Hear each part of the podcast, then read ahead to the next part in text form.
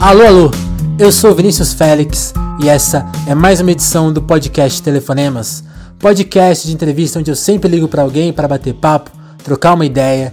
E o meu convidado de hoje é o Jeff Nascimento. Ele é, de acordo com a bio dele no Twitter, né, doutor em Direito Internacional, defensor de direitos humanos, assessor na Conectas, que é uma ONG que existe para proteger, efetivar e ampliar os direitos humanos, e também é advogado, programador, pai. A nossa entrevista é para falar de direitos humanos, direitos humanos no Brasil, no mundo, e, para falar bem a verdade, eu não lembro de tudo que a gente tratou nessa entrevista, porque ela foi gravada em fevereiro. Sim, fevereiro. Como você deve ter notado, o podcast Telefonemas com um tempo sem novos episódios, e a gente está retomando agora o podcast. Então eu aproveito essa entrevista gravada lá em fevereiro, quero aproveitar algumas outras que já estão gravadas e quero gravar novas entrevistas, é lógico. Mas a gente precisa começar de algum ponto e resolvi recomeçar na entrevista do Jeff, que é uma entrevista que eu lembro de ter sido muito legal. Enquanto eu tô gravando isso aqui, eu ainda não editei o episódio. Então eu não sei tudo que a gente tratou, mas eu tenho essa lembrança. Foi um papo muito legal. Porque o Jeff é muito legal. Quem segue ele no Twitter já conhece. E você que está chegando agora vai conhecer esse cara sensacional que é o Jeff. Certo? Antes do papo, eu te lembro que o Telefonemas conta com seu compartilhamento nas redes sociais. É dessa maneira que o nosso podcast chega para mais ouvintes. Nessa retomada, eu acho que isso é mais importante ainda, porque o pessoal deu uma esquecida aí no podcast. Então, lembra todo mundo aí que o podcast existe e que o Telefonemas está de volta, certo? Ajuda a gente aí. E também é bom lembrar que a gente conta com a sua participação sempre. Então escreve pra gente no Twitter com a hashtag Telefonemas ou manda um e-mail para telefonemaspodcast.gmail.com. A introdução já está com mais de dois minutos. Falei demais, então vamos direto para a entrevista e depois da entrevista tem aquele nosso papo. Tá lembrado como que é? Eu dou uma faladinha a mais lá, certo? Então, com vocês, Jeff Nascimento.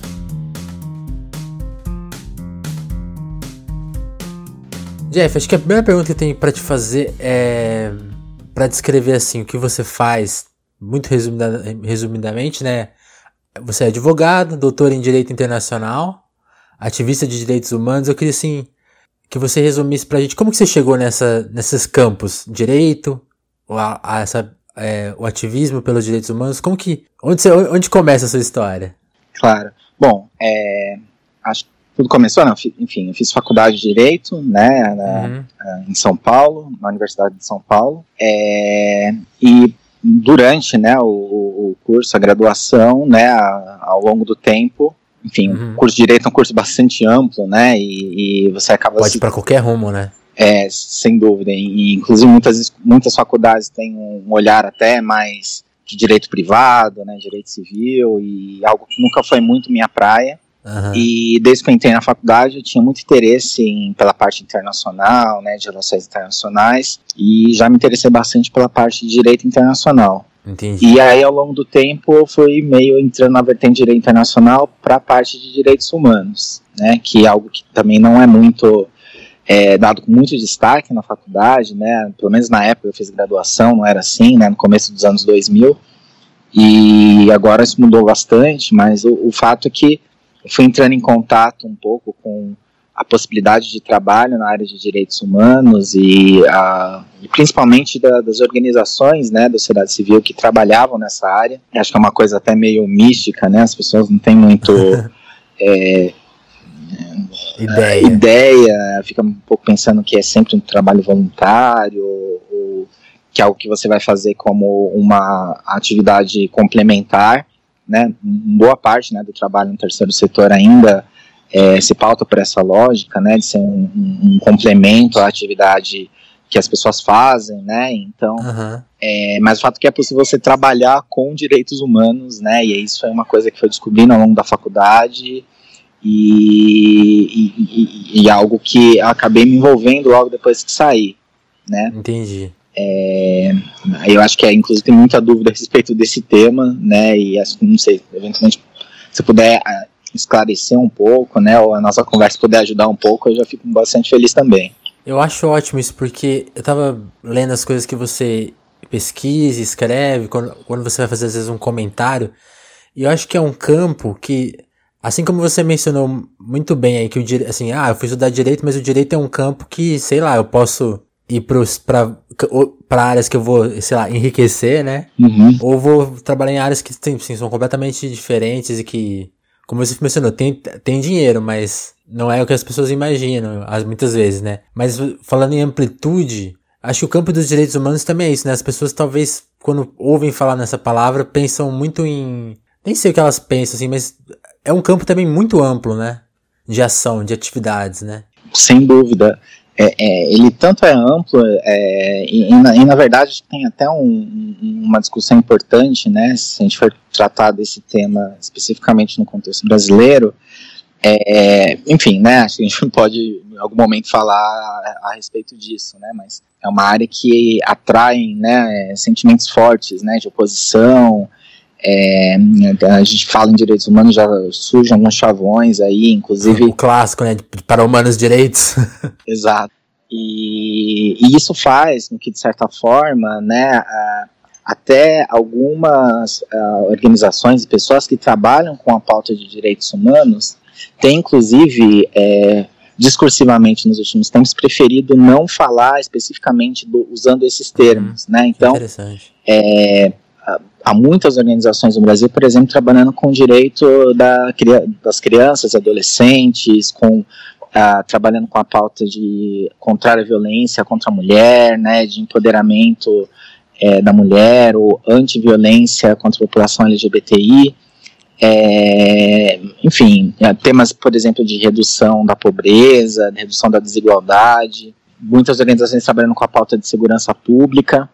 E todos esses temas, né, próprio direito à educação, né, muitas organizações a nível, enfim, organizações locais, de bairro, que fazem, por exemplo, é, monitoramento, enfim, que acompanham um pouco a pauta até da, da, da escola local, uhum. né, da sua da escola infantil dos seus filhos e está preocupado com o debate a respeito de educação e não se vê esse tipo de trabalho como sendo um trabalho de direitos humanos e isso é um trabalho de direitos humanos, né? Então uhum. É, muita gente trabalha com direitos humanos e, e, por uma série de motivos, acho que até inclusive essa própria demonização, né, que essa pauta acaba uh, atraindo, é, acaba não colocando nesse rótulo, né, que não, eu trabalho com direitos humanos, eu estou falando de direito à educação, isso é parte dos direitos humanos, então também sou um ativista de direitos humanos, Sim. então é, tem um pouco isso no, no, no, nosso campo, né, quem trabalha com, na área, de reconhecer não quem o, o que, que é trabalhar com direitos humanos, né? Quem são, quem é essa pessoa que trabalha com direitos humanos?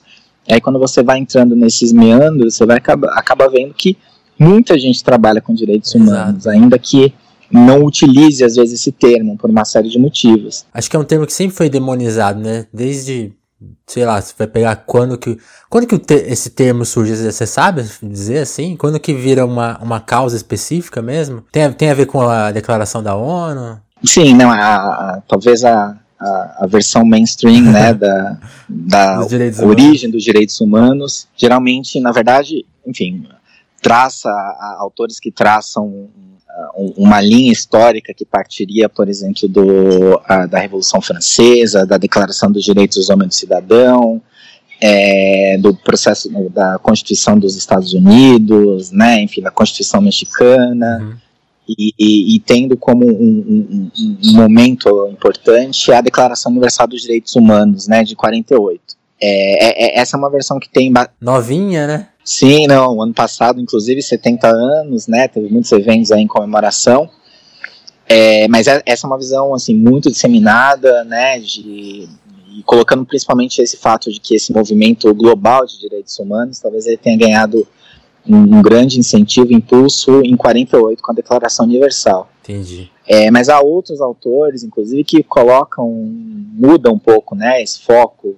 Alguns autores que colocam mais recentemente, falando que, na verdade, o, quando a gente fala em direitos humanos, como a gente trabalha hoje em dia, é uma ideia que foi surgida na década de 70, na verdade, impulsionada, por exemplo, pelo trabalho de organizações como a Anistia Internacional que deram escala, né, essa ideia de direitos humanos, né. Então tem um autor chamado Samuel Moyn que ele tem trabalhado esse conceito de que na verdade o movimento de direitos humanos ele foi é, incentivado, né, e ele ele é como a gente conhece hoje por conta de atuação de organizações como a Anistia Internacional na década, a partir da década de 70. Entendi. E, e outros autores que, que eu gosto mais, inclusive, uhum.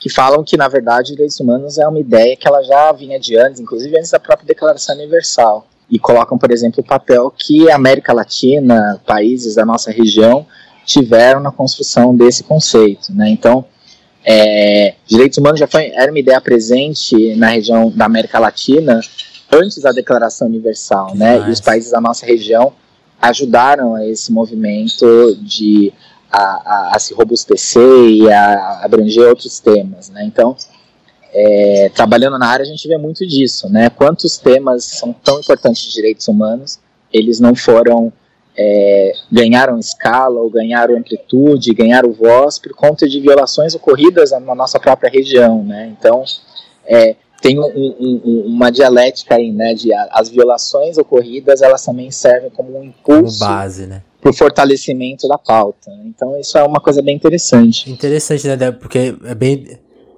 se você pega essa visão muito eurocêntrica, né, parece que é uma coisa que escapa da, da nossa realidade, mas a gente, a gente influencia, como você disse, né, a gente influenciou pra caramba essas. Exatamente. E no, e, e no contexto brasileiro, assim, mais contemporâneo, quem são, você acha que são. Quem, quais são as suas organizações ou pessoas que são pilares dos direitos humanos, assim, da, da briga pelos direitos humanos no Brasil? Então, acho que uma coisa interessante, né, é, é, eu gosto sempre de tentar ver um pouco essa temática, uhum. né, é, a partir um pouco das pessoas que estão trabalhando, né, acho que isso a, ajuda bastante, né, a partir do momento que a gente é, é, reconhece a importância, por exemplo, dos documentos, né, da Declaração Universal dos Direitos Humanos, né, dos pactos internacionais da ONU, e, e toda essa normativa que é bastante extensa, é, é importante reconhecer, incentivar que os países eles é, façam parte, integrem essa, essa normativa, mas é importante a gente também olhar para as pessoas que estão trabalhando, Sim, que muitas vezes a pessoa que é, é, resolve colocar é, a sua vida em risco por conta de uma pauta. E muitas pessoas que trabalham com direitos humanos hoje no Brasil, elas estão concretamente em risco. Nossa. Então me parece até legítimo, é, me parece justo, parece um, até um ato de empatia. A, a, gente é, olhar para essas pessoas que estão, que não ganhariam nada em falar que estão trabalhando com direitos humanos, ao contrário, elas estão sendo ameaçadas por falar que trabalham com direitos humanos, é, o que elas têm a dizer a respeito do tema. E, e no Brasil um pouco, é, é, é esse impulso ele foi muito, é, a, a, gente pode vincular bastante com a, a, o próprio o pós-ditadura militar, uhum. né, os movimentos que começaram a atuar no âmbito da, da, da ditadura militar e, e que tiveram uma projeção uh, depois que acabou a ditadura militar, organizações que trabalharam na construção da democracia brasileira, que se engajaram na Constituinte e que têm trabalhado com pautas desde então, acho que esses são talvez o, o, o, o bloco, é, talvez os pais fundadores da ideia de direitos humanos no Brasil, né? Então, diversos ativistas que foram perseguidos políticos e que é, atuaram ah, junto à Igreja Católica, ah, de certa forma, e aí tem uma vinculação bastante importante da pauta de direitos humanos no Brasil com é, a, o papel da Igreja Católica, né? Então tem essa questão da religião sendo um, um, tendo uma proximidade, a Igreja Católica também avançando né? pautas sociais. Então, é, isso informou muito, né, esse, essa origem do movimento de direitos uhum. humanos, né? E, e, e claro, esses, é, é, essas figuras históricas que estão, muitas delas vivas ainda e atuantes na pauta de direitos humanos, é, estar vários, né, mas é, José Carlos Dias, né, Margarida Genevois, é, Sueli Carneiro, a, o próprio Betinho, né, e, e aí, uma, voltando que eu tinha falado antes, né, você pegando uma vertente da questão do combate à pobreza, do combate à fome, e isso também é uma pauta de direitos humanos, e ele era um, acho que o Betinho ele pode ser também, a gente pode ver ele como esse ator, né, essas pessoas que estavam levando a pauta de direitos humanos, ainda que não falando com essas palavras, e, e foram responsáveis por levar essa bandeira, que hoje, de, certa, de certo modo, é, a, a, a gente pensa nas violações que estão ocorrido nos dias de hoje, e aí a gente pensa nas pessoas que estão sendo vítimas dessas violações, e essas talvez sejam as pessoas que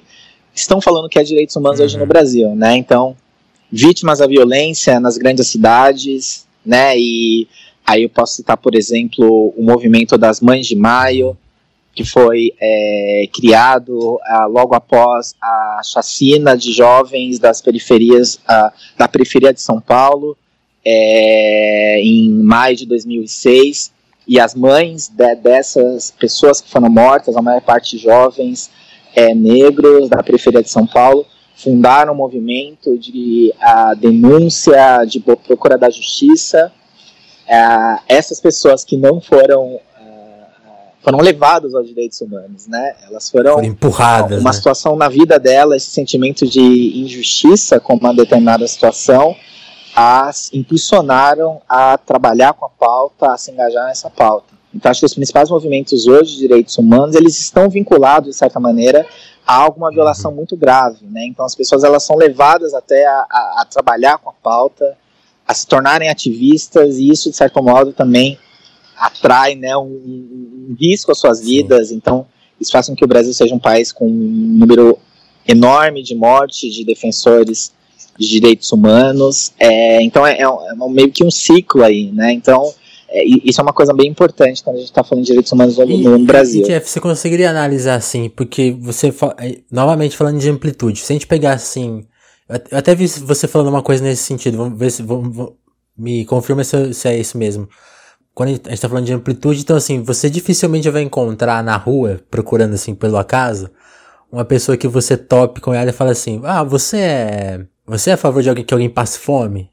Dificilmente você vai encontrar alguém que fale, ah, eu sou, sou a favor sim, tem que passar fome. E ao mesmo tempo você vê uma forte propaganda para pessoas se, não entender a questão da violência urbana. Você, você conseguiria ver, assim, falar assim pra gente, tem, Existe um, um trabalho sistemático de para se gerar confusão, por exemplo, na questão da violência urbana, assim, para confundir a opinião pública né, nessa, nessa questão dos direitos humanos? Não, sem, sem sombra de dúvida. Acho que talvez um dos principais desafios, né, acho que não só no Brasil, né, no mundo, mas pensando no contexto brasileiro, é, a, a, gente tem um, um, um, um, desafio aí até narrativo e de comunicação, né, e de é, é, desmistificar um pouco, né, essas ideias que elas ficam pairando no debate político, uhum.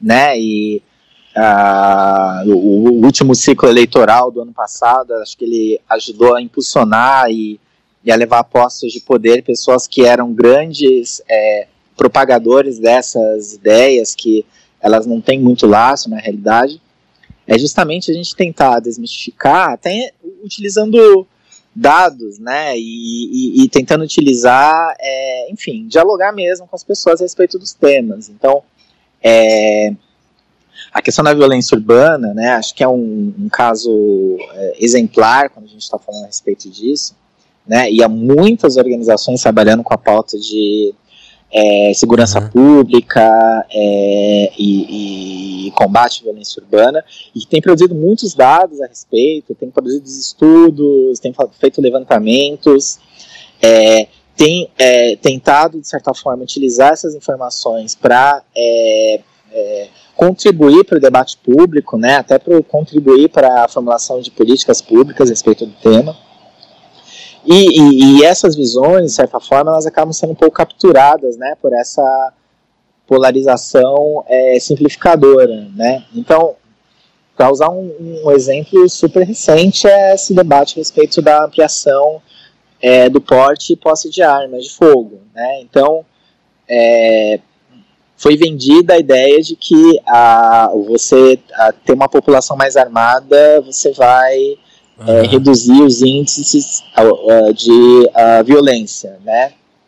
E, e, aí tem diversos estudos mostrando, talvez a referência nesse tema seja o Daniel Cerqueira, que é um pesquisador do IPEA, que ele tem um estudo muito uh, importante associando é, o, aumento do índice de o aumento dos índices de violência à quantidade de armas circulando na sociedade. Né? Então ele faz uma correlação ali E, e, e, a gente tem né, análises das políticas que foram implementadas, aí pode, pensar, por exemplo, no Estatuto do, do Desarmamento, né, que foi Sim. aprovado em 2003.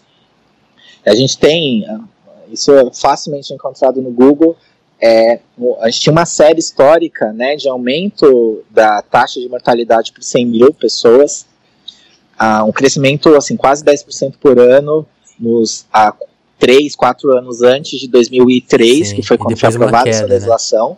E no ano seguinte, a primeira queda na série histórica aconteceu no ano seguinte à aprovação do, é. do, do, estatuto, né?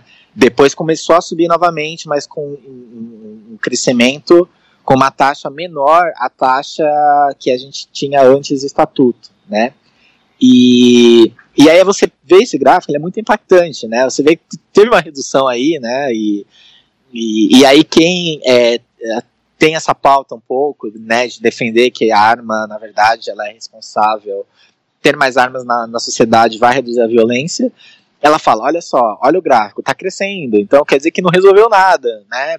Porque é, o, e aí a gente tem o, o, próprio ministro Sérgio Moro, uma entrevista recente, ele deu uma declaração falando isso, que o estatuto ele não, não teve impacto nenhum na redução da violência, né? Então você vê esse gráfico, não, mas tem tem alguma coisa, poderia ter um impacto maior, eventualmente, você pode discutir qual o, o que levou a queda a não ser tão acentuada, não ser uma, uma queda sustentada no tempo. Mas o fato pois é que é. teve uma queda. É que, é que, a gente isso. não sabe com quem ele conversa, né? para deixar uma, uma é, reticência então. aqui. Mas, mas uma coisa que eu queria saber se você chega a estudar, Jeff, porque acho que eu até me expressei mal na pergunta anterior. Mas o, que eu acho interessante nessa questão é como que a propaganda consegue deixar a, gente contra a gente mesmo. Na questão da fome isso talvez não aconteça tanto, mas na questão da violência acontece muito, né? Tipo, você, vocês chegam a estudar isso, como que porque você tá lá, você tá lá discutindo dados, discutindo. É, trazendo coisas super embasadas, mas eu, até, eu, eu, não esqueço uma vez que aconteceu na Jovem Pan. O, o Haddad levou alguns dados sobre redução de mortalidade no trânsito e explicou a questão da velocidade. E aí o cara falou assim: Mas eu não acredito nisso. Como que essa. A, a propaganda chega num ponto que a pessoa para de acreditar nos dados. Vocês chegam a, a, a analisar essa conjuntura meio estrutural de negação, de que, que vocês chegam a pensar nisso? É, não, é, e, e, e isso é um desafio novo. É, porque, exatamente, assim, é uma coisa né, nova, é, né? Sim, uma parte importante, né? Você está um debate a respeito da própria é, da legitimidade do terceiro setor, ou a legitimidade do trabalho de organizações não uhum. governamentais, né? É, enfim, né, todo mundo que trabalha em ONG, ONG de direitos humanos, já ouviu muitas vezes falar assim, não, mas enfim, é, quem são vocês para falar a respeito de determinado tema, né? Quem são vocês para falar que a coisa tem que ser assim e não assado, né? E, e, e contrapor, por exemplo, o que está falando um parlamentar, ou um governador, ou um presidente, que uhum. são pessoas que foram eleitas, né? Então ele foi eleito com essa pauta, então ele tem que falar isso mesmo. Então ele está prestando contas, né? E, e, a quem vocês, né, do terceiro setor, ONGs, a quem vocês prestam contas, né? E é um debate a respeito sobre qual, qual é a legitimidade desses atores, né, para falar a respeito desses temas. E a, a, a legitimidade é, desses atores é justamente desse conhecimento Sim. técnico que é produzido. Né? Tudo de uma vida, né? Então, né? a, a gente, e que quem trabalha em ONG, ele não recebe voto, né? Não são pessoas que foram eleitas pelo povo. Então é, a, a questão é, é a, a legitimidade, a participação no cenário político desses atores, ela é tanto mais relevante quanto forem é, tecnicamente embasados os uhum. seus posicionamentos. Então não é à toa que essas diversas organizações elas têm produzido estudos, elas têm ah, realizado eventos, eles têm participado de debate, muitas vezes com uma metodologia que ela é, é colocada à revisão dos pares, de modo que haja, que sejam feitas críticas, sim, à metodologia utilizada, e isso é super saudável, né? Mas a, a, a pauta, a, a, a, razão de ser, ela está baseada a legitimidade dela está baseada nesse na robustez de, dessas informações Sim, técnicas. Ela é produtiva, né? Não, não destrutiva, né? Isso. Aí o, o desafio da, que você colocou na sua pergunta é justamente esse. Se esse é o ativo dessas organizações, que é trazer os elementos técnicos, essa análise técnica para o debate político, Se isso é colocado em xeque, né, aí você coloca em xeque a própria organização, a própria razão dela ser, né? Uhum. Então você apresenta os dados, e aí a pessoa fala, não, não acredito nos seus dados. Aí você fala, não, mas. Enfim, é, essa não é uma resposta válida, não acredito nos boa, dados. Porque boa. A, resposta válida é você analisar os dados e falar, não, eu discordo dos dados porque a metodologia que vocês usaram, ela, ela é incorreta, vocês estão fazendo uma relação de causalidade que ela é, não tem base. Não é, ela é inválida, então vocês estão chegando a uma conclusão baseada em pressupostos errados. Essa é a crítica é, ideal, né? A gente trabalha um pouco nessa dinâmica. Aí quando a pessoa fala que ela não acredita, né? É, não é uma questão de acreditar nos dados, é questão de você debater os dados, né? Então, o desafio é esse, porque é uma outra linguagem, não é uma questão de crença, né? Uhum. É uma questão de é, análise de dados e debate a respeito de, de informações, né? Então. É, tem, uma, tem uma desonestidade nesse argumento que é difícil de, de lidar, né? Sim, então. É, é, é, uma, é uma outra linguagem, Exato. sabe? Porque você não tem o que responder. Eu não acredito, mas assim, mas dá para acreditar. Eu não né? acredito no que você tá falando, isso sim. É, a questão da Terra é plana, é. né? Fala, não, tem estudos, não é, não é possível. Tem, Algumas pessoas já foram lá em cima. verdade. Né, tem experimentos mostrando. Então, não, não acredito, mas não, é, não é que seja acreditar, né? O Jeff, enfim. O Jeff, mudando um pouquinho de rumo assim da conversa, é eu acho que para quem vai trabalhar nesse campo não é nenhum mistério as dificuldades que vai se enfrentar. Mesmo quando se trabalha especificamente só, só no terceiro setor. Mas aí você fez uma, uma pontuação que eu achei muito importante, que é, é o ativista, ele geralmente ele não é, ele não é político. Então assim, esse ativista ele já sabe do perigo que ele, tá, que ele vai lidar quando ele vai mexer em certas questões. Mas, recentemente, eu acho que o ativismo ele começou a ser mais político no sentido eleitoral mesmo, né? Começaram a se eleger pessoas que têm essa experiência. E eu acho que o baque da, da morte da Marielle foi acho que obviamente outros ativistas no Brasil são mortos e assassinados, mas esse baque de quando, quando ativismo e política se misturam e te, produzir esse resultado de um, uma execução, como que isso caiu para a comunidade que, de, que trabalha com direitos humanos? É, então, mas acho que só talvez a, a minha fala anterior eu tenha me expressado mal. Eu, eu acho que assim, é, no meu entender, uma pessoa que trabalha com direitos humanos, ela é uma pessoa que trabalha politicamente. Ah, sim, é. Né? Acho que então, vamos diferenciar ele, política eleitoral e a política do, do, dia a dia, exato. Ah, sim, não, perfeito. Né? É, acho que é, existe um debate a respeito disso. Né? As organizações elas trabalham politicamente para influenciar o debate político, para é, deixá-lo, enfim, mais de acordo com esses pressupostos de direitos humanos. Uhum. Então, isso é, é, informação. Aí, mas nem sempre elas utilizam a estratégia eleitoral. Isso, né? isso. Inclusive, os representantes, eles às vezes são aliados ou são as pessoas com, que devem ser contrapostas porque elas estão propagando essa essas visões que elas são contrárias a esses princípios.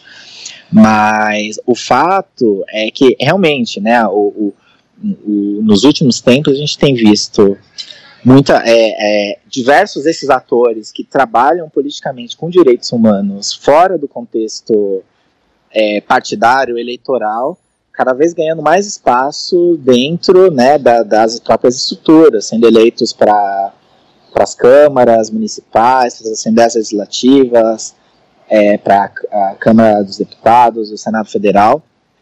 E, e, isso faz com que elas ganhem, de certa maneira, um, uma influência no debate político, né, como legisladoras ou, ou como, é, enfim, parlamentares, né, que tem uma série de instrumentos que podem, de certo modo, é, dificultar a vida de pessoas que violam direitos humanos, isso vai atrair uma oposição, né, vai atrair, enfim, é, ameaças, né, e que é uma coisa que os defensores de direitos humanos, né, acho que isso é, daria para estabelecer uma relação de causalidade, uhum. né? O quanto mais é, incômodo esse defensor causa, né? Que também é uma métrica de sucesso, né? Ele está causando incômodo porque a mensagem tá mexendo, dele, né? Ela tá mudando alguma coisa, né? Ela tá causando mudança nas estruturas. Então, quanto mais incômodo, mais ameaçada ela vai ficar, né? E aí é, é, um debate importante, né? A situação, a, o assassinato, né, da Marielle Franco, é, ele colocou isso no debate público de uma forma assim é, claríssima, né? Mas não, não foi o, o, primeiro, né? Essa semana acho que também é importante. Uh, recentemente, uh, se questionou, por exemplo, o, negado, o legado de Chico Mendes, né? Também defensor de direitos humanos e ambientais, que foi assassinado por conta da sua atuação na pauta, porque ele causava incômodo, que ele estava mudando as estruturas. Então, quanto mais incômodo você causa, mais você vai estar na, na linha de frente, né? Então, e, e, e aí a, o, existe aí também um paradoxo, né? Porque, como eu falei, né, o Brasil tem diversos rankings, né? A Global Witness, que é uma organização, é uma ONG internacional que faz esse levantamento é, é, anualmente, coloca o Brasil como sendo o lugar mais perigoso do mundo para você ser um defensor de direitos humanos e ambientais, né? Acho que o último dado, acho que mais de 50 do de 2017, mais de 50 defensores de direitos humanos e ambientais mortos no Brasil. Primeiro no mundo. Caramba. Sim, Caramba. no mundo. E muitos desses, né, e, e, esse ranking especificamente, ele leva em conta principalmente pessoas que foram mortas em contexto de luta por terra, uhum. né? Então, é, é, desconsiderando inclusive pessoas que mortas no, no, enfim, nas cidades por conta da violência urbana e, e, que são defensores de direitos que foram assassinados, como o caso da própria Marielle Franco. Mas e, e, e isso, né, essa realidade de defensores sendo ameaçados e mortos é uma coisa, uma constante, né, desde o Chico Mendes e antes disso, né, e a, acho que o grau de inflexão dessa, dessa situação com a Marielle Franco é justamente uma pessoa que ela ultrapassou né, essa camada da utilização da, da atuação política em direitos humanos, né, como ativista que ela era, uhum. e, e ela ultrapassou essa marca de vir, fazer esse ativismo como uma parlamentar eleita, né, utilizando o mandato popular, e mesmo essa situação que deveria ser é, um, uma garantia de proteção até não foi o suficiente para protegê-la, né? Então isso é uma coisa gravíssima, né? É, é, porque isso também joga, isso mostra que até o próprio tecido da democracia ele está meio esgarçado, exato, né? Quando exato. A, a, pessoa mesmo parlamentar ela não tem, ela não, o cargo, né? Ela não, não tem, não foi o suficiente para protegê-la, né? Da sua atuação. Você, você comenta, Jeff, que democracia, não sei, não sei se vai cortar muito o assunto, mas Tava vendo comentários sobre, sobre como a democracia e, a, e direitos humanos caminham meio junto, meio lado a lado. E você falou justa, justamente do, do, tecido da, da, da democracia. E uma, uma sensação que eu tive, especialmente nessas eleições, foi que, tipo, por motivos eleitorais, ele foi levado ao limite, tipo, de, do desrespeito mesmo à, à democracia, né? Então, tipo, não é coincidência mesmo que a gente vê quando, assim, quando quando a democracia foi levada ao limite dela, desde, desde a redemocratização no Brasil, de você ter uma eleição que pode ser, chegar a ser considerada fraudulenta pelo tanto de ilegalidade que envolveu, é, que foi, que se teve no processo, não é coincidência que os direitos humanos tenham se desvalorizado junto, né? É, sem dúvida. Não, a, a relação ela é, é imediata e super importante, né? O, o é, se você tem falhas né, na democracia, se a democracia ela é uma democracia fragilizada, você vai ter um impacto imediato na, no uhum. respeito aos direitos humanos. Né? É uma coisa bem distinta. Né? O respeito aos direitos humanos, inclusive, pode ser entendido como sendo um dos elementos necessários para você considerar que é uma democracia plena. Né? Então, é, é tem vários aspectos que a gente pode falar sobre isso, mas talvez um que acho que é uma coisa que é, geralmente surge no debate político de uma forma um pouco, não sei, distorcida, né, mas é uhum. simplificada, né, de uma forma, de uma forma simplória, é, é, é, é por exemplo, falar que na, a democracia a, a, regra principal da democracia é que a maioria ela decide tudo, né? Então a pessoa ela foi eleita, então, o povo garantiu um mandato porque escolheu ela, deu a maior parte dos votos a ela. E esse mandato, ele é, ele é enfim, ele é meio absoluto, Como né? se fosse uma carta então, branca dada, né? Não é bem assim. Isso, se você é a parte que perdeu né, nesse processo eleitoral, você não tem outra escolha a não ser aceitar tudo aquilo que a maioria é, decidiu. Né? E, e isso, a, a, a, democracia, né, um dos elementos, é claro que a questão da regra da maioria é um elemento fundamental né, da soberania popular, está uhum. super presente, mas um aspecto também da democracia é justamente a garantia é, de direitos dos grupos minoritários, né? Exato. né? Então, é, mesmo você é um grupo minoritário dentro do Estado, né? Mesmo que a sua posição política dentro desse Estado ela não seja majoritária, aquele grupo majoritário ele não pode esmagar, ele não pode tirar direitos dessa minoria, né? E é uma regra meio parece até meio lógica, né? É. Se você pensar que, que eventualmente numa democracia, eventualmente aquele grupo que hoje é majoritário, ele pode ser que depois, daqui a alguns anos, ele vira um minoritário. Exato. O que melhor do que estabelecer uma regra é que você não vai ser esmagado quando você for minoria. Então, Exato. quando eu for maioria, eu vou garantir que a minoria ela seja respeitada também. Se você não conseguir, se você não conseguir entender a, se você não tiver a empatia mínima, pelo menos você tem o pragmatismo de saber que você será respeitado no futuro, né? Exatamente. Então, é, é, essa pauta, acho que ela está muito presente, né, e está muito ligada à questão de direitos humanos, porque vários desses grupos minoritários, né, e aí você pode falar até politicamente minoritários, não numericamente, uhum. então, a gente fala em direitos às mulheres, direitos a grupos LGBT, é, direitos a, de a pessoas afrodescendentes, é, são pessoas que ah, são contingentes ah, demográficos que são majoritários, né? Por exemplo, há mais mulheres do que homens hoje no Brasil, mas são grupos que são politicamente ah, minoritários ou são vulnerabilizados, né? Por uma, enfim, uma gama ampla de fatores, né, históricos e culturais. Mas o fato é, essas pessoas, elas têm uma, elas são minoritárias no debate político, né? Então, é, é, essas pessoas têm uma série de direitos que elas têm que ser garantidos, mesmo que essa posição delas, elas não encontrem respaldo, né, na, enfim, no, nos governos uhum. que majoritariamente escolheram uma outra opção. E aí que entra, por exemplo, o próprio papel do Supremo Tribunal Federal, né, como sendo uma voz contra majoritária, né, que ele está ali para preservar o que diz a Constituição, oh. ainda Ai. que a maioria da população tenha eleito alguém que tem uma posição contrária ao que é, a Constituição fala. Então tem algumas amarras ali que elas garantem que esses grupos eles vão ter os seus direitos preservados ou que eles vão ser simplesmente dizimados, né, do, do debate é, político até, enfim, dizimados literalmente. É, do campo físico, né? pra, sem querer cortar de novo o assunto, mas para ninguém falar que para ninguém te acusar de que não sabe exatamente o que você faz, eu queria que você contasse um pouquinho agora conceituamos algumas coisas aqui, demos uma fala sobre o cenário brasileiro. Eu queria que você desse uma explicada no que no seu dia a dia no Conectas, assim, o que, que você faz no seu dia a dia. Qual que é, eu queria muito saber, por exemplo, da, da, importância da sua conta no Twitter, que você é super ativo, sempre postando lei, criando a sua própria pauta ali, a sua própria agenda. Eu acho que é uma conta de Twitter muito legal, porque o Twitter geralmente é as pessoas replicando coisas e você sempre, parece que você senta lá e vai tocando a sua própria pauta. Acho isso muito interessante. Queria que você contasse do seu dia a dia, do seu trabalho atual. E se você quiser voltar um pouquinho nas coisas que você já fez também, fica à vontade.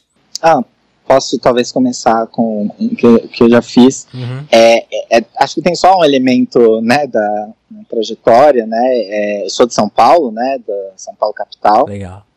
É, a, minha vida toda foi na, no bairro da Penha, na zona leste aqui de São Paulo.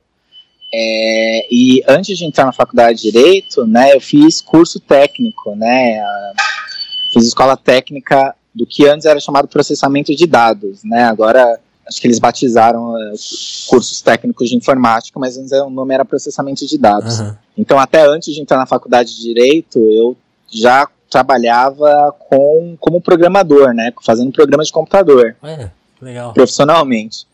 É, e aí, ao longo da faculdade de Direito, acabei saindo dessa área, né, da programação, e cheguei a estagiar até com, na parte de Direito mesmo.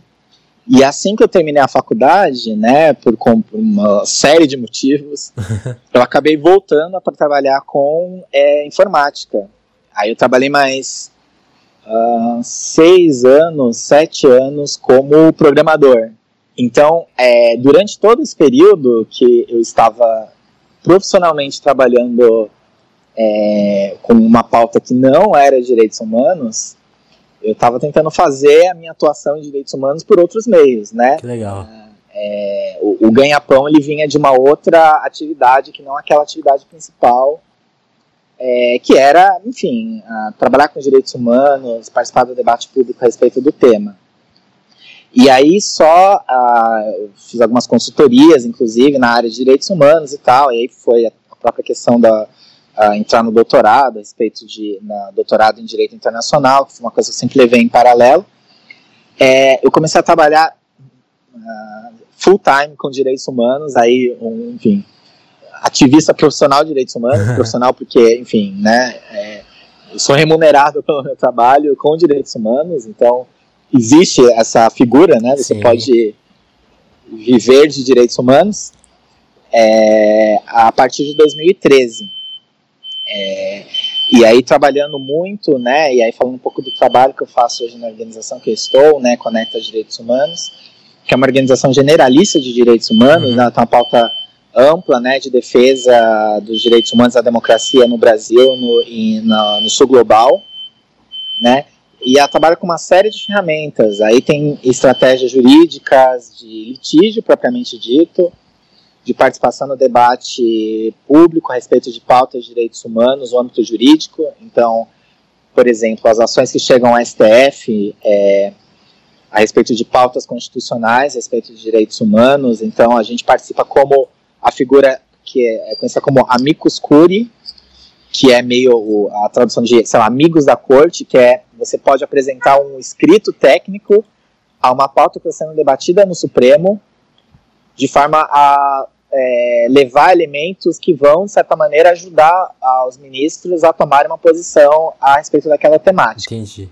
Mais uma vez, aquilo que eu falei, né? A, a legitimidade do, de ONGs é justamente do conhecimento técnico, técnico. que ela leva para o debate público. Então, esse tipo de coisa que é um tipo de coisa que organizações de direitos humanos faz, né? Tentar influenciar o debate é, jurídico a respeito de temas por meio de amicus curiae. Outra forma é tentar é, contribuir né, para a formulação de políticas públicas. E aí por uma, uma série de é, instrumentos possíveis. Um deles é participar do debate de elaboração legislativa, né, uhum. acompanhar uhum. a elaboração de leis, participar de audiências públicas, apresentar notas técnicas, requerer informações a parlamentares, enfim, é essa parte de acompanhar a pauta, de tentar, de certa forma, levar elementos que estejam alinhados com a temática de direitos humanos é um, é um fator importante de atuação. E, e, e, vale notar aí que todas essas ferramentas que você falou, de novo, intimamente ligado com democracia, né? Com abertura, com, é, é um instrumental amplamente democrático, né? Exatamente. E, e aí acho que tem até é, talvez há tanto desconhecimento a respeito dessa estrutura né, de participação é, que as pessoas são levadas até a, de certa forma, tirar o crédito, né? Então, assim, a, a, uma parte do descrédito até da, da classe política, né? O descrédito que existe com relação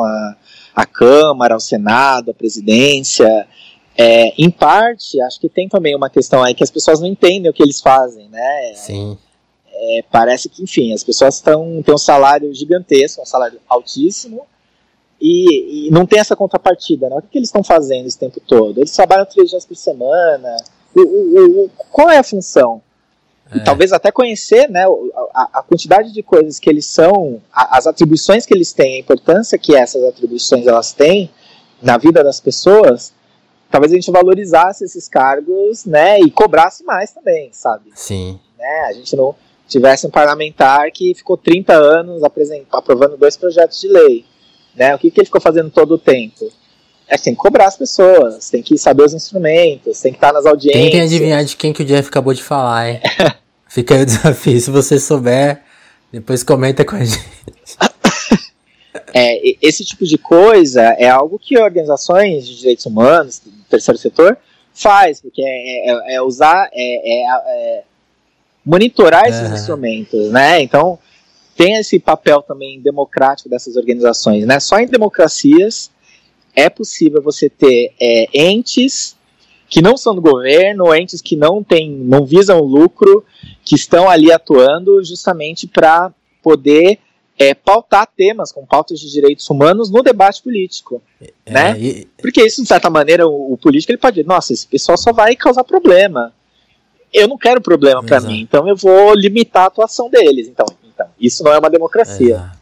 A democracia é você lidar com esse contraditório, é você ter essa possibilidade de ter organizações que fazem esse tipo de controle, né? Isso é trivial na democracia, né? É. Então. E acho que um segundo elemento é a questão do, da ausência de, de da necessidade do lucro. acho muito importante. acho que para quem ainda não se atentou a isso, pense no que acontece nesses desastres trabalhistas que tivemos no Brasil é, recentemente. Acho que é um ponto, né? Sim.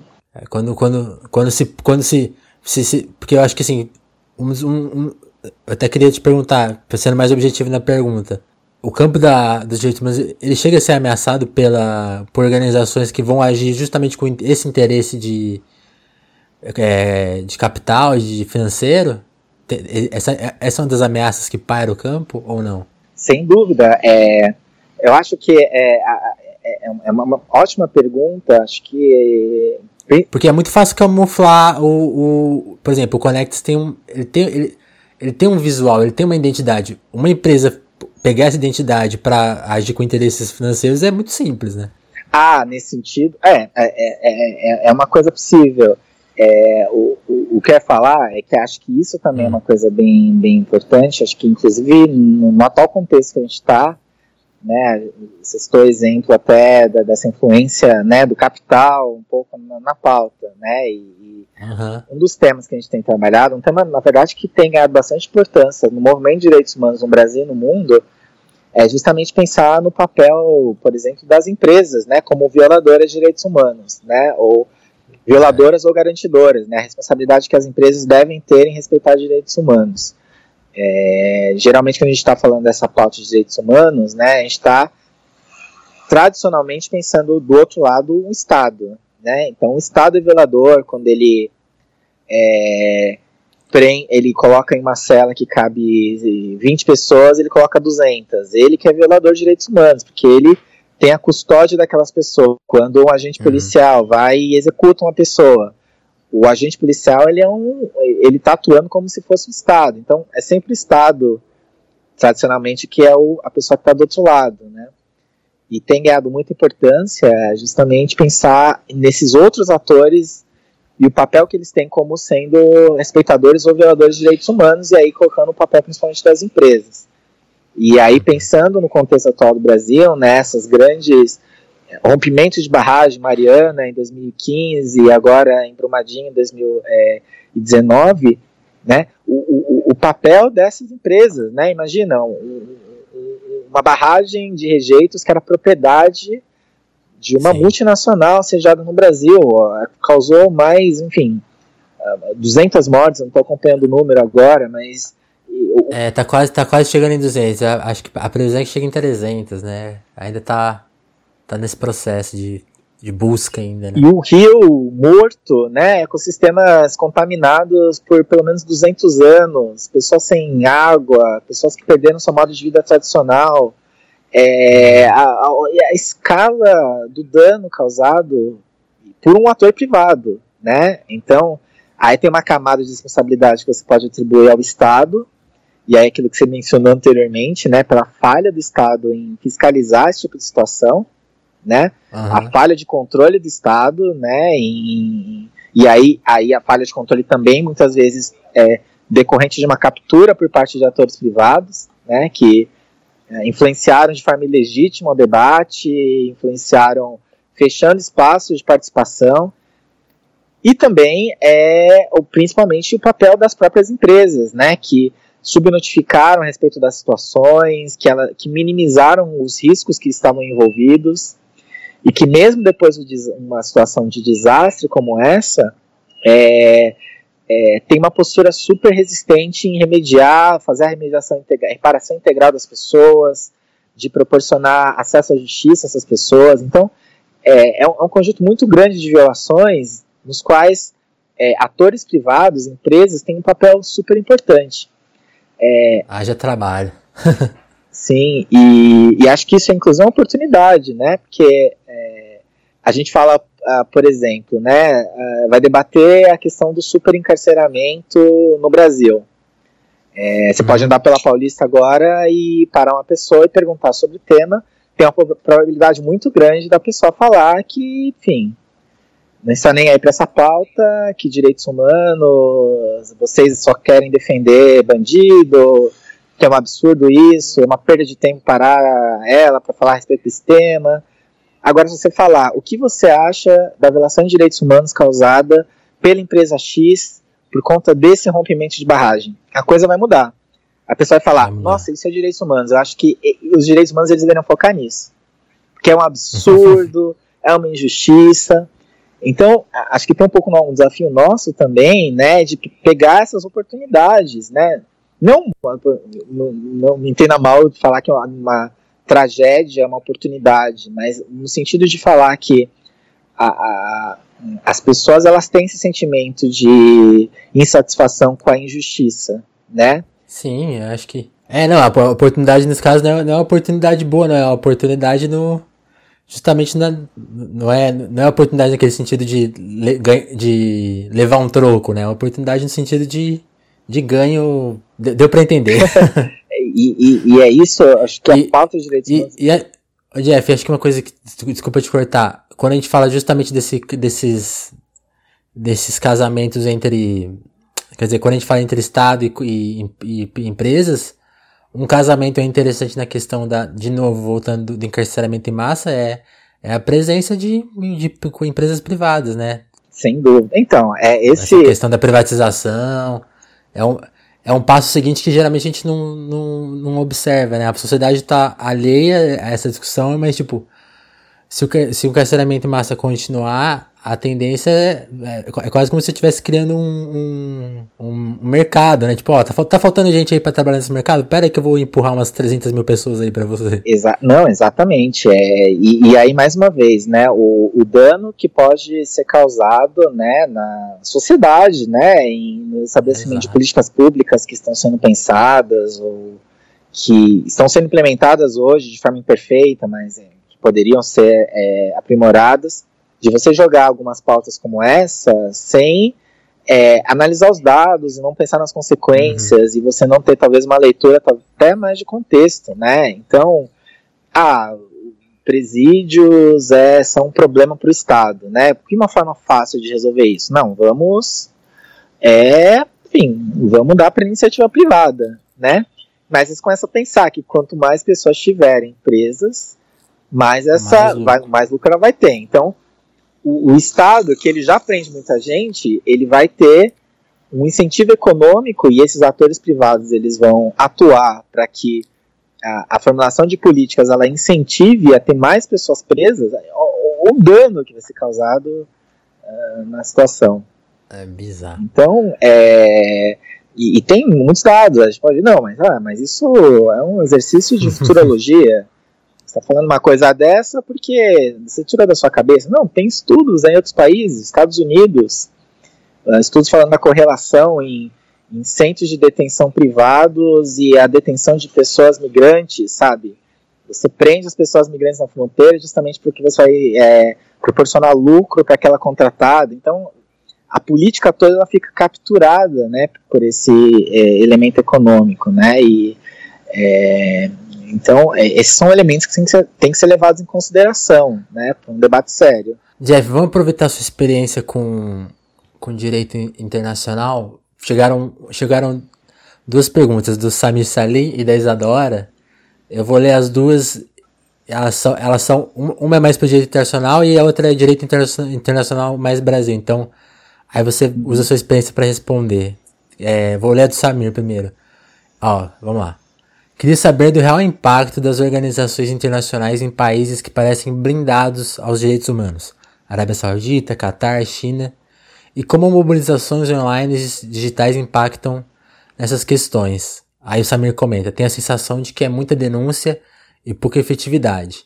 Aí a, a Isadora aproveitou e complementou a pergunta. Como que o Brasil tem respondido aos questionamentos e pedidos de comissões como as Interamericana de, direito, de Direitos Humanos, no caso de claras violações dos direitos humanos, como o caso da Marielle. Porque a, a sensação da Isadora é.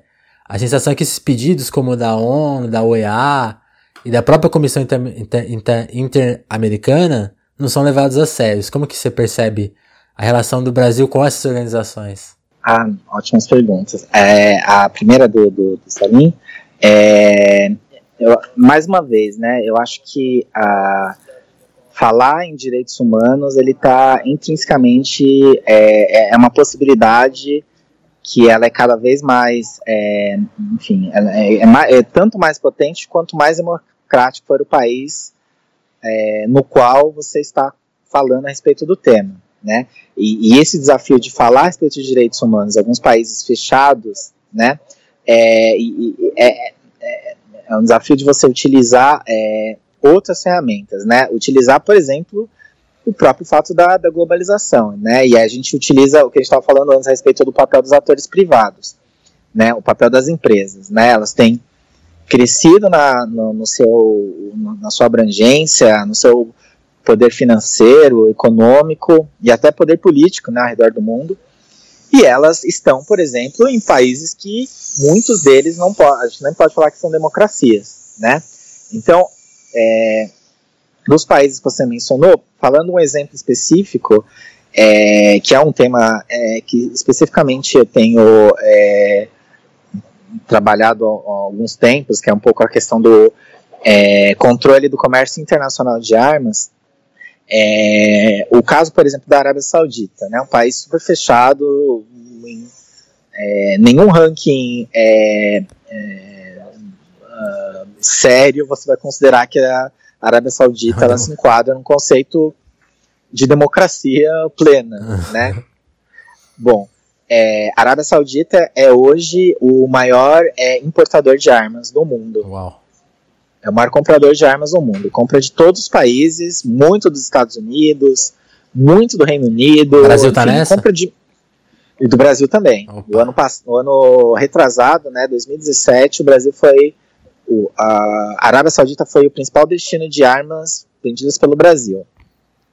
Desbancou os Estados Unidos, que é, nos últimos 10 anos, acho que quase todos eles, a, os Estados Unidos é o principal destino das armas que o Brasil vende. Uau. Mas é o que acontece. É, o, a Arábia Saudita está envolvida na guerra no Iêmen, né? E tem diversos relatos, tem é, comissões que foram estabelecidas para investigar é, é, é, ataques, investigar algumas práticas que têm sido realizadas na guerra no Iêmen. E há algum, algumas manifestações até da própria ONU indicando que há alguns desses ataques que podem caracterizar crimes de guerra né?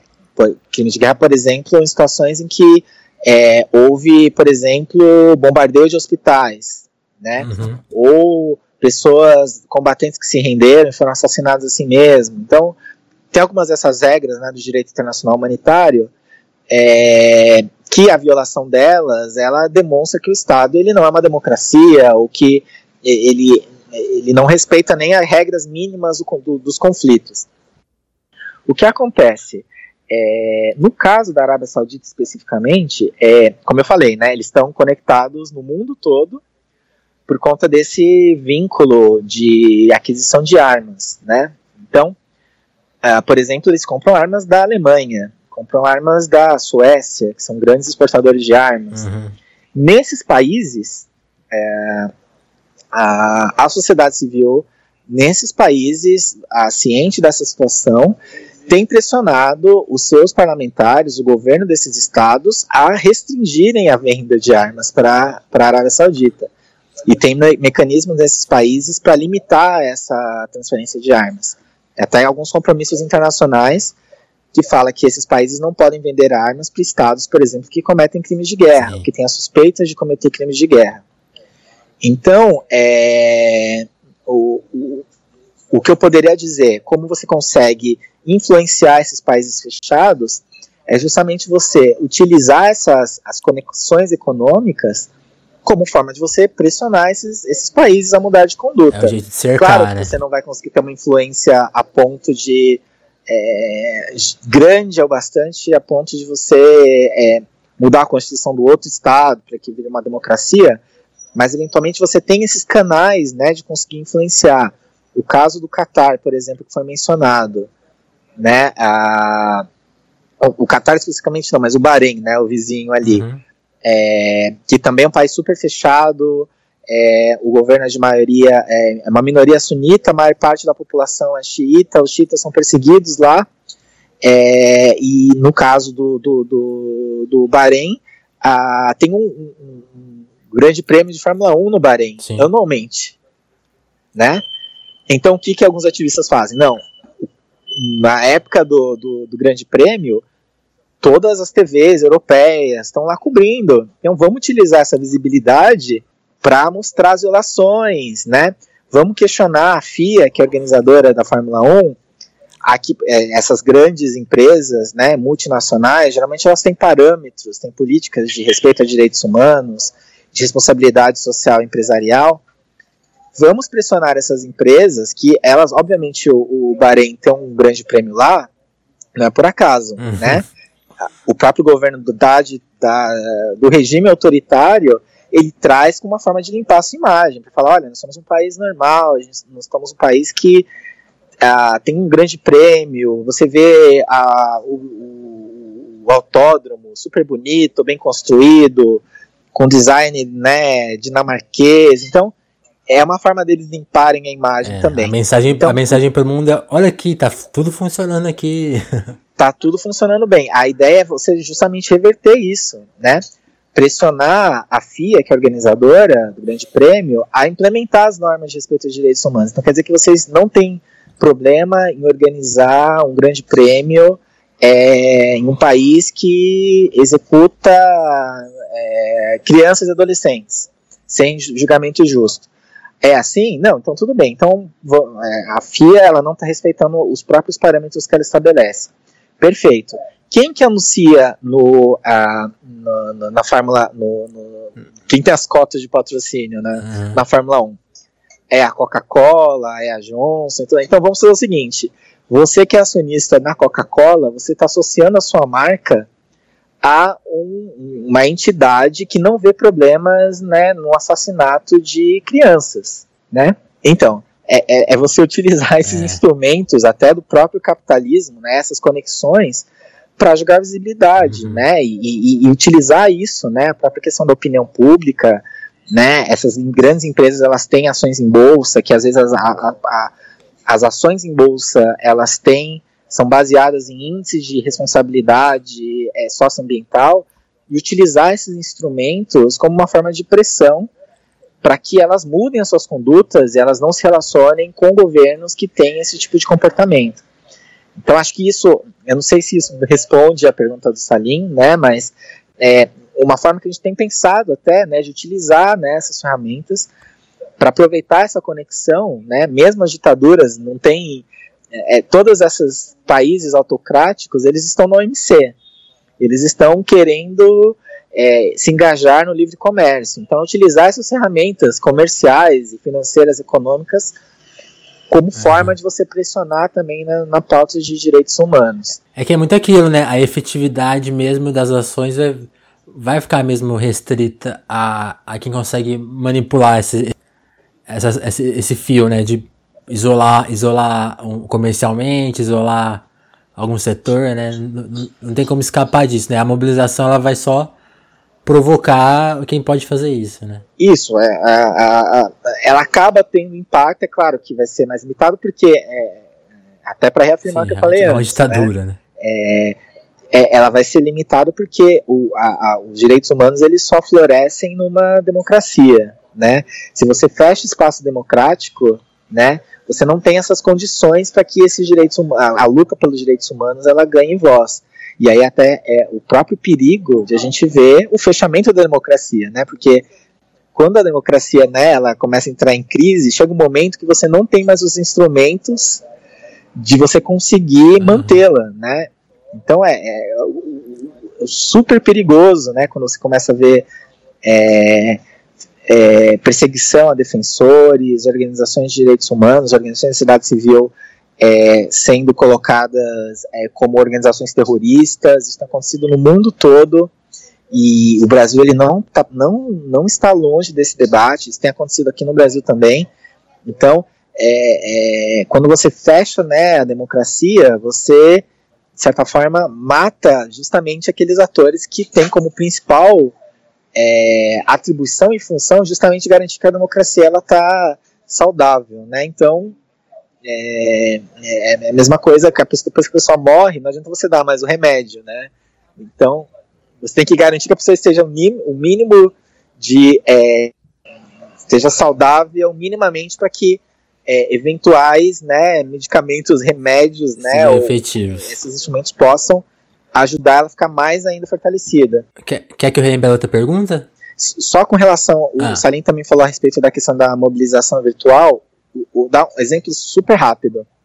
É, eu acho que a, a, questão da mobilização virtual, né, eu acho que ela é problemática quando ela fica virtual pelo virtual, né, quando ela não está casada com outras estratégias, né, acho que o importante sempre é, é tentar casá-la, né, com, com, com outros meios de ação. Eu tenho um exemplo muito recente, né, de uma mobilização é, virtual que ela teve efeitos offline, que é a respeito da é, a, super rápido a, a contexto da, do estabelecimento da usina hidrelétrica de Belo Monte. Né? Ela está funcionando, a gente desviou a volta grande do Rio uhum. Xingu, causou deslocamento de é, milhares de pessoas, de povos indígenas, a, a degradação ambiental, a superpopulação das cidades ao redor, altos índices de violência urbana que foram decorrentes da construção dessa usina hidrelétrica. Né? ok, é, esse é um contexto à parte que tem sido debatido, criticado e tudo mais. Nesse contexto ainda, há hoje um projeto de criação de um, um, um empreendimento de mineração de ouro a céu aberto na mesma região da usina hidrelétrica, ali na volta grande do Rio Xingu. Então veja bem, só recapitulando, há um projeto de uma empresa que é canadense chamado Sun de criar a maior mina de ouro do Brasil, vai ser uma mina de ouro a céu aberto, não aquelas minas subterrâneas. Mina de ouro a céu aberto no Brasil, no meio da Amazônia. Nossa. Pega essa imagem. Né? Será que vai causar degradação? Inclusive porque vai ter que ter também uma barragem de rejeitos ali naquela região, no meio da Amazônia. Pensa essa situação. É, está sendo super criticado, tem muitas organizações trabalhando para jogar a luz ao impacto que um tipo de construção como essa vai ter, de um, de um projeto como uhum. esse vai ter.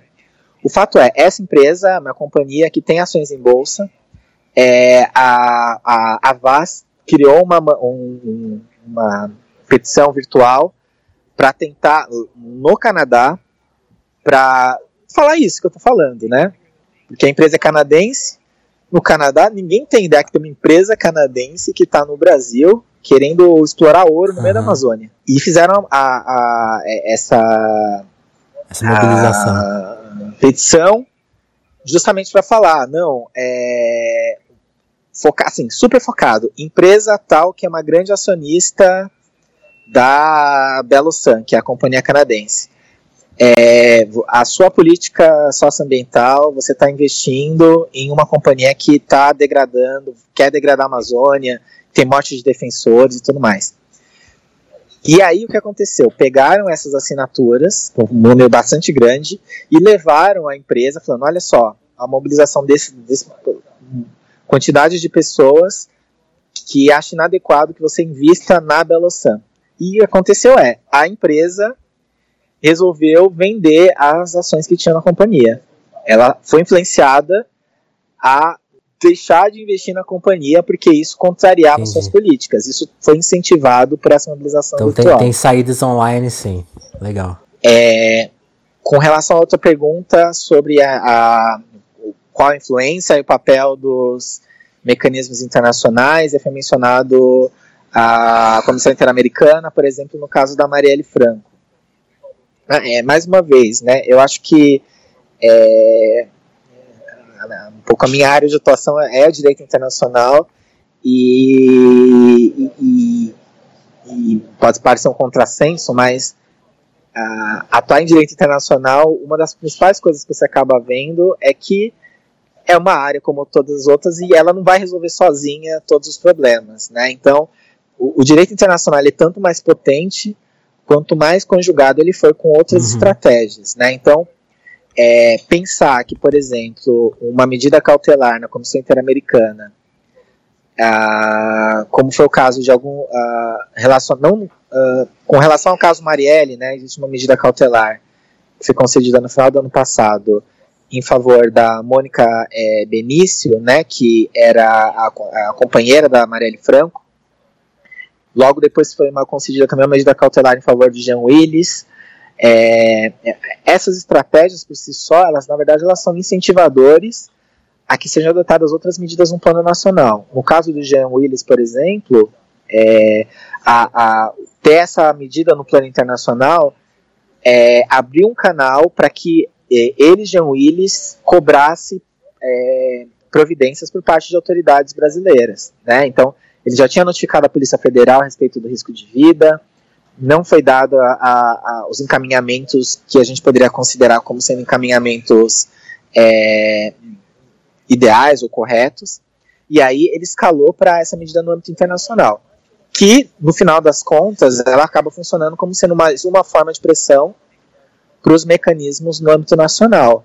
No caso, por exemplo, do João Willis, uhum. não funcionou porque a, a Polícia Federal, as autoridades do âmbito nacional acabaram não dando a resposta uh, uh, ideal ou correto bastante a ponto de fazer com que ele se sentisse é, é, seguro, né? não se sentisse ameaçado e ele acabou, no final das contas, saindo do país.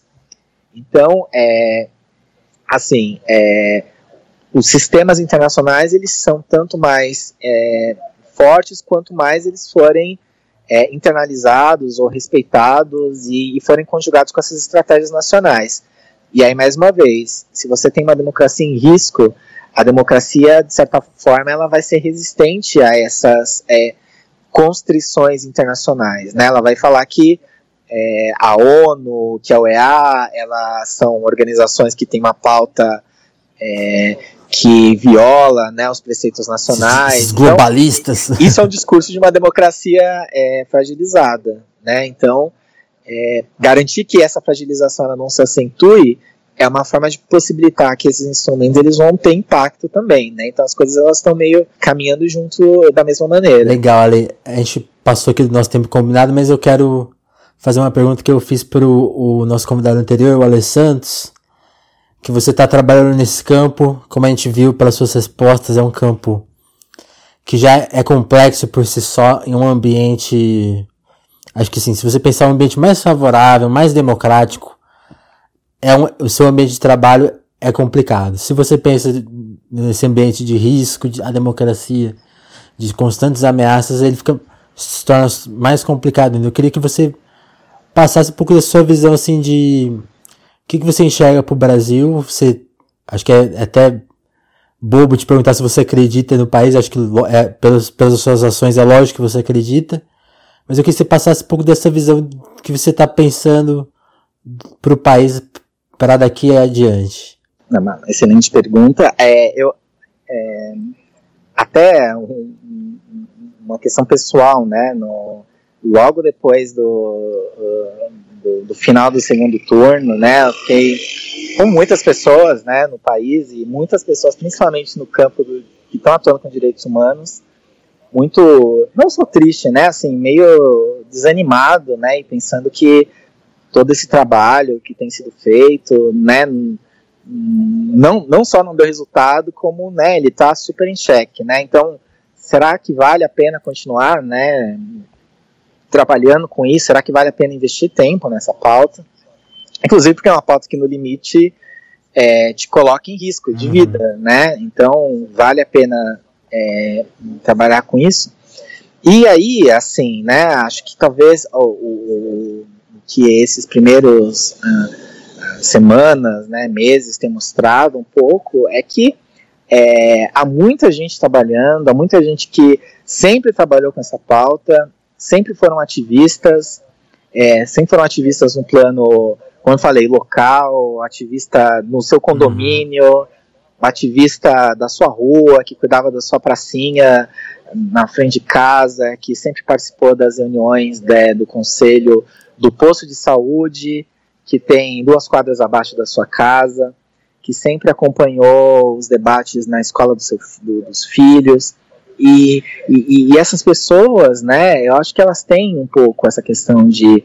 É, é, elas valorizam né, um espaço, uma sociedade que é, acha importante esse tipo de atuação, de ação. Né? Então, quando você tem um momento, alguns ah, algumas autoridades falando que são contra todos os tipos de ativismo, essa, as autoridades elas estão é, apontando o dedo para essas pessoas. Então essas pessoas vão também falar assim, não, mas o que, que eu fiz de errado, né? Eu também eu não, não, acho isso correto, não acho isso certo, né? Então eu acho que talvez uma mensagem, né, desse momento, né, e aí tentando dar uma mensagem otimista, é, eu acho que a questão de trabalho com direitos humanos, a importância dos direitos humanos, é, é que você consegue traçar um, um, um vínculo é, com essa insatisfação com a injustiça. E eu acho que nos próximos anos a gente vai ter muitos casos em que é, a questão da injustiça vai estar muito presente. Eu acho que a, as pessoas, de forma geral, e acho que o brasileiro também, é um, isso é uma coisa muito presente, a, as pessoas elas são motivadas a, a combater a injustiça, de certa uhum. forma. Eu acho que aí tem um problema que muitas vezes as pessoas elas estão vendo só o plano super local, então ela não se mobiliza para uma injustiça para uma pessoa que está a quilômetros de distância. Mas o fato é que esse sentimento de injustiça, talvez essa conjuntura, é, é, é, vai incentivar as pessoas a olharem essas situações e, e, e essa insatisfação ela vai ser uma barreira importante a que a democracia ela se feche ainda mais, né? Então as pessoas elas vão ser levadas, a minha visão otimista, a, a, a defenderem né, esse espaço que elas conquistaram hoje e a defenderem até aquelas pessoas que estão trabalhando para combater outras injustiças. Então eu acho que é, é, é algo talvez que dê para tirar de positivo, né? A gente levou uma chacoalhada, né? Mas fomos os primeiros, as pessoas que ficaram é, chateadas nesse primeiro momento foram aquelas que entenderam o, o, grau de fechamento que a gente está. Mas esse grau ele vai chegar em as outras pessoas. E, e quando essas pessoas também se mobilizarem contra essas injustiças, a gente vai, vai ver que uma multidão, a, né? a, a, democracia não, ela, não é tão frágil assim. Legal, Jeff. Queria te agradecer pela conversa, pelo papo. Passou voando o tempo. Acho que a gente podia falar de várias outras questões aqui. E é isso. Então vamos depois combinar outra conversa, então. Muito obrigado, Jeff. Vamos sim, muito obrigado, Vinícius. Um ah, e quem, que, pra quem quiser te seguir no Twitter, sua arroba é? É J Nassim, que é Nascimento até a letra I. Isso, gente, sigam o Jeff, que ele tá sempre informando, trazendo notícias, é uma arroba fundamental aí. Valeu, Jeff. obrigado, falou, um abraço. Abração.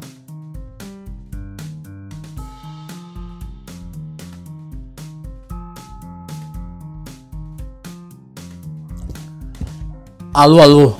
E aí, pessoal? Gostaram da entrevista com o Jeff? Espero que tenham gostado. Eu lembro que quando eu gravei ela lá em fevereiro, eu gostei muito do papo que a gente teve. Eu ainda não reouvi o papo enquanto eu tô gravando essa fala. Como eu falei lá na introdução, eu vou editar o episódio depois de fazer tanto a fala do começo quanto o nosso papo aqui após a entrevista. Então, pelo que eu me lembro, foi um papo excelente de novo. Espero que vocês tenham gostado. É, a ideia do Telefonemas agora é retomar, é eu colocar os episódios que estão gravados há um tempo no ar, assim como foi esse episódio do Jeff. Quero colocar alguns outros que já foram gravados, quero gravar novos episódios. E nessa nova configuração do Telefonemas, os episódios vão com um pouco menos de edição, aliás, com quase nada de edição, porque é, eu sinto que eu preciso dedicar um tempinho a outros trabalhos, a outras coisas que eu tô fazendo, como a Popload, por exemplo, eu tô lá fazendo algumas playlists, alguns textos. E como eu, eu demorava muito tempo para editar o podcast, porque eu era muito detalhista, é, muito perfeccionista ali na, na edição, isso tava, tava tomando muito tempo e eu não tava conseguindo conciliar a edição com o trabalho. Então eu vou deixar de editar, vou colocar os episódios da gravação do jeito mais simples possível. Lógico que vai ter alguma ediçãozinha, algumas correções, mas deixar essa parte mais simples para poder ter a funcionalidade de subir o episódio sem ficar sem enrolar tanto e sem me atrapalhar nos outros trabalhos, sem me tomar esse tempo que estava tomando por conta de uma edição muito detalhada que dá muito trabalho, entre outras questões, até porque o podcast é gravado por celular, por Skype, então as correções demoravam muito porque tinha muita correção para fazer. Então os episódios agora vão um pouquinho mais cruz, digamos assim. Mas o conteúdo, a qualidade de conteúdo eu te, vou tentar prometer aqui que vai continuar mesmo. Talvez a gente perca um pouquinho da qualidade do áudio, mas as entrevistas, a, todos os objetivos que a gente tem, tem no Telefonemas nessas quase 50 edições permanecem. Acho que essa é a principal modificação para que eu tenho para contar aqui nessa retomada. Mais assuntos a gente vai falando com os próximos episódios. Quero logo já editar o próximo, publicar o próximo. E é isso. E é isso então. Espero que vocês tenham gostado do papo com o Jeff. Comentem comigo lá no Twitter, na hashtag Telefonemas. Mandem é, e-mail para telefonemaspodcast.gmail.com Eu sei que chegou um e-mail aqui, deixa eu ver rapidinho. Nosso ouvinte mandou um e-mail aqui, quer ver?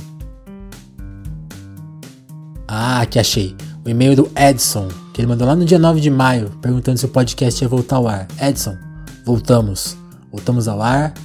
Então quero mandar um abraço para você e também mandar um abraço para todo mundo que estava na espera por novos episódios do, do Telefonemas. Essas pessoas existem, acreditem. Eu sei que vocês estão aí. É, esse episódio é para vocês, pro Edson também, que mandou um e-mail. Então façam como ele, mandem e-mails, mandem twitters lá na hashtag. E tem mais alguma coisa para dizer? Acho que não. Então, nos falamos na próxima edição do Telefonemas, certo? Até lá!